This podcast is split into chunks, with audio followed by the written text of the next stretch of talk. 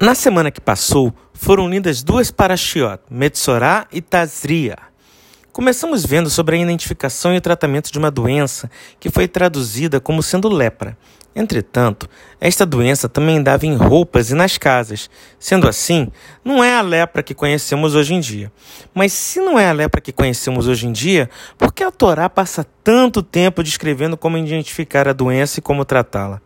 Porque a Torá é a mesma, independente de quando ela seja lida. Ou seja, tem que ser válida para os tempos passados, para o tempo atual e para o tempo futuro. Além disso, antigamente não tínhamos internet e Google para fazer pesquisas sobre como tratar as doenças. Sendo assim, o melhor médico que existe, Deus, explica detalhadamente como tratar a doença.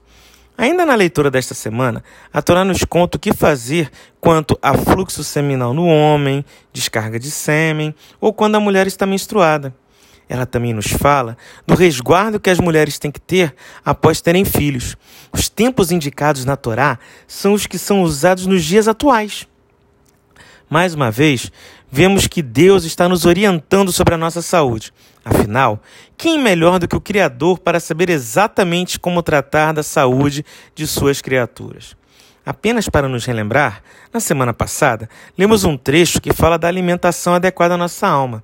Desta forma, vemos que Deus está sempre nos orientando para que possamos ter uma boa saúde. Cabe a nós querermos seguir ou não os seus mandamentos. Que você possa, a cada dia que passa, seguir mais e mais o que Deus nos manda fazer. Esta foi mais uma mensagem para você. Meu nome é Jax. Shavuatov!